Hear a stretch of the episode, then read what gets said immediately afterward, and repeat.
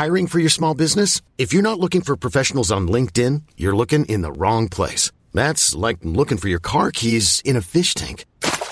LinkedIn helps you hire professionals you can't find anywhere else, even those who aren't actively searching for a new job but might be open to the perfect role. In a given month, over 70% of LinkedIn users don't even visit other leading job sites. So start looking in the right place. With LinkedIn, you can hire professionals like a professional. Post your free job on linkedin.com slash achieve today. O que é que todos os cristãos têm em comum?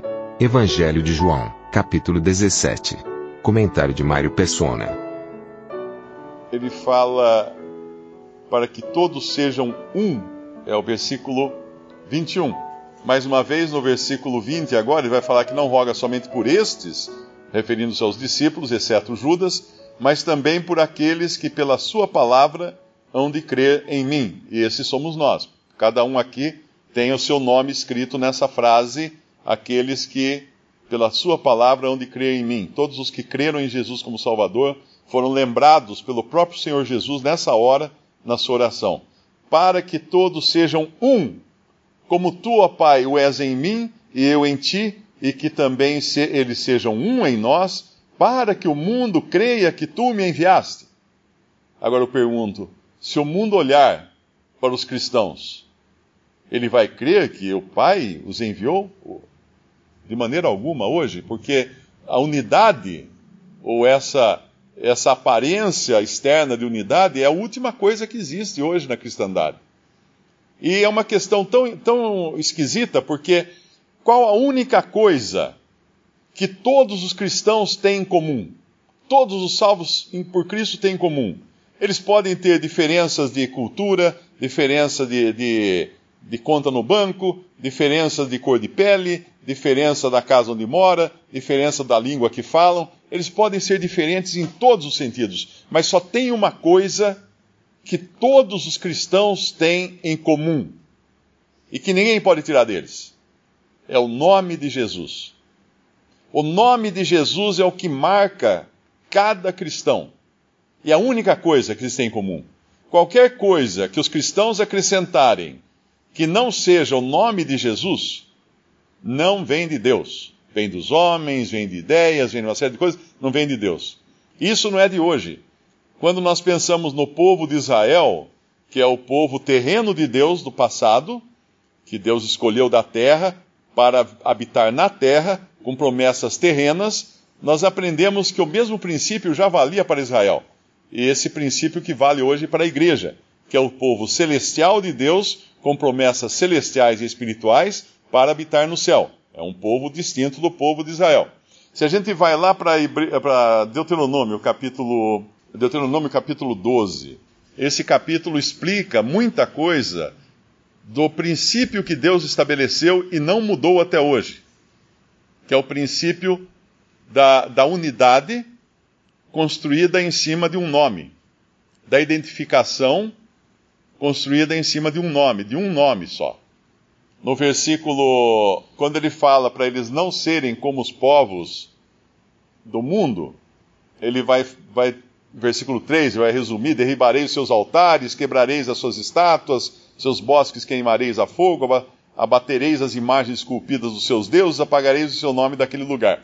Isso aqui ele estava dizendo para o povo de Israel, que era o povo de Deus, que iria entrar na terra prometida por Deus para conquistar uma terra aqui, inclusive de espada em punho. Isso não tem nada a ver com o cristão. O cristão não tem que sair por aí queimando altares e destruindo estátuas, chutando uh, imagens, nada disso. Isso era para o povo terreno de Deus, cuja esperança era terrena. O cristão não tem isso. Mais uma coisa é comum, que é o que ele vai falar a seguir.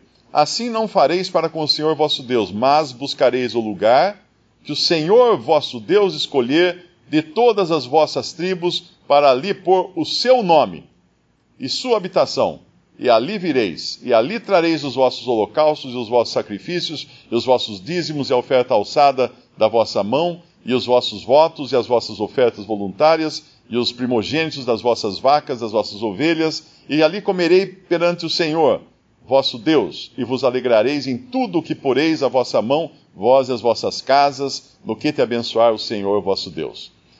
Ele vai dizer mais uma vez, tem um versículo adiante, no versículo 11: Então haverá um lugar que escolherá o Senhor, vosso Deus, para ali fazer habitar o seu nome. E aí ele dá mais instruções a respeito do lugar onde o Senhor colocaria o, o seu nome.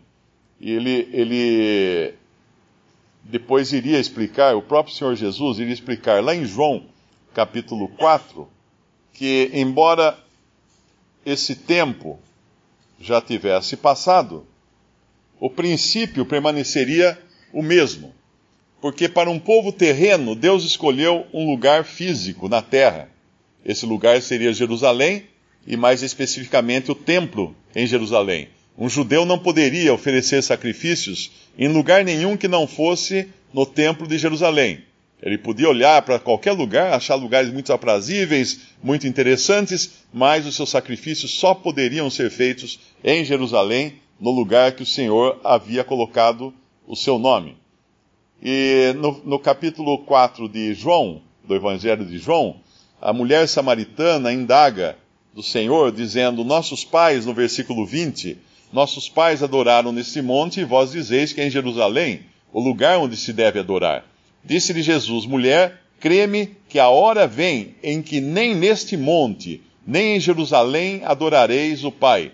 Vós adorais o que não sabeis, nós adoramos o que sabemos, porque a salvação vem dos judeus. Mas a hora vem, e agora é, em que os verdadeiros adoradores adorarão o Pai em espírito e em verdade, porque o Pai procura tais que assim o adorem.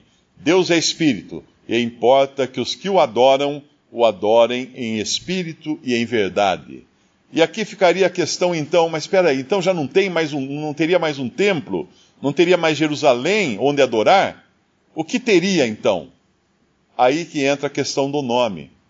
O nome é o lugar.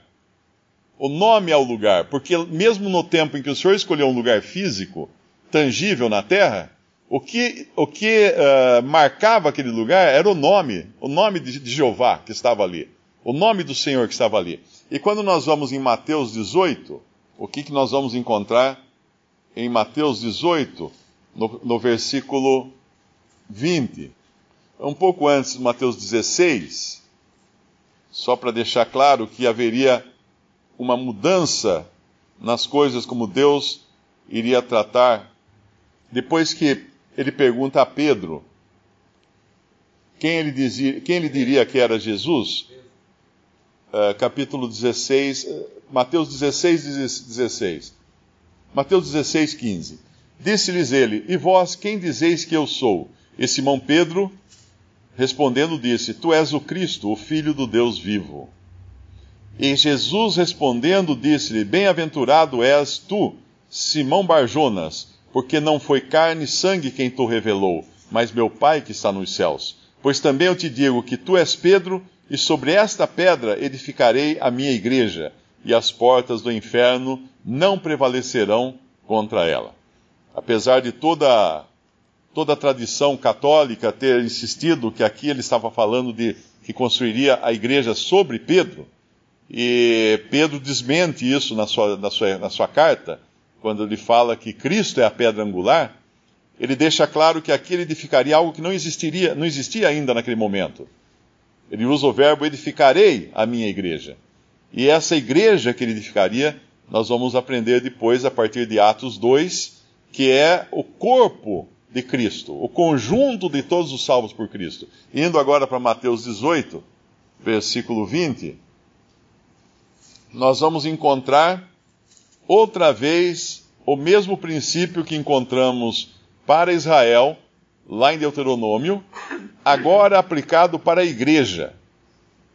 E ainda que alguns leiam esse Mateus 18, versículo 20, como se fosse a congregação de Israel, e efetivamente a palavra igreja, congregação, assembleia, eclésia é usada indistintamente em toda a Bíblia para falar de uma reunião de pessoas sejam pessoas incrédulas, como aparece em Atos, ah, uma turba, lá é chamada de turba, ah, sejam pessoas crentes, como aparece no Novo Testamento, chamada igreja, o tradutor usou igreja, a palavra, e seja para Israel, que os tradutores usaram congregação de Israel.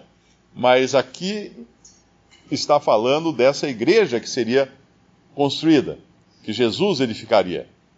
No versículo 20, ele fala de Mateus 18: Porque onde estiverem dois ou três reunidos em meu nome, aí estou eu no meio deles. O mesmo princípio usado no Antigo Testamento para designar e identificar os que eram de Deus na terra era o nome, o nome sobre o qual eles estavam, é o mesmo princípio que identifica agora todos os salvos por Cristo nesse mundo. O nome. Que nome? O mesmo nome. O mesmo nome que hoje nós chamamos Jesus. E alguns insistem que tem que ser em hebraico, que tem que ser de outra maneira, mas aí é, é claro que nem vamos entrar nisso, porque é uma questão totalmente absurda. Até o próprio nome Jesus no Brasil, ele, eles no Nordeste vão falar Jesus, no Sul vão falar, em São Paulo vão falar Jesus, uh, no Sul vão falar outro, de outro jeito, vai mudar conforme o sotaque de cada, de cada região. Mas é esse o nome. Então, esse é o único nome que pode identificar os crentes. Agora, quando um cristão adota um nome que não é o nome de Jesus, o que ele está fazendo? Bom, eu, meu sobrenome é Persona, porque meu pai chamava-se Persona. E eu herdei o sobrenome Persona do meu pai. Imagina se eu chego um dia em casa e falo assim, pai, não, não gostei muito do, do meu sobrenome, troquei. Agora não chamo mais Mário Persona, agora eu chamo Mário qualquer outra coisa meu pai iria ficar muito contente com isso? De jeito nenhum. O nome dele é aquilo que me identifica como sendo da linhagem dele.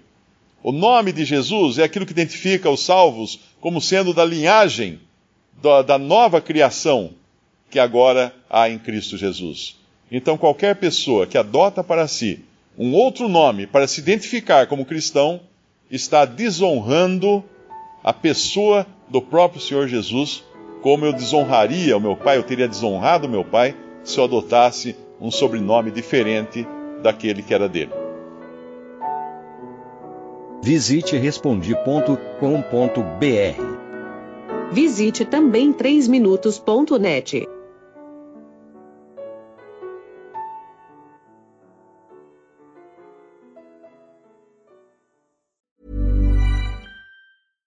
catch yourself eating the same flavorless dinner three days in a row? Dreaming of something better? Well, HelloFresh is your guilt-free dream come true, baby. It's me, Kiki Palmer. Let's wake up those taste buds with hot, juicy pecan-crusted chicken or garlic butter shrimp scampi. Mm. Hello Fresh. Stop dreaming of all the delicious possibilities and dig in at HelloFresh.com. Let's get this dinner party started.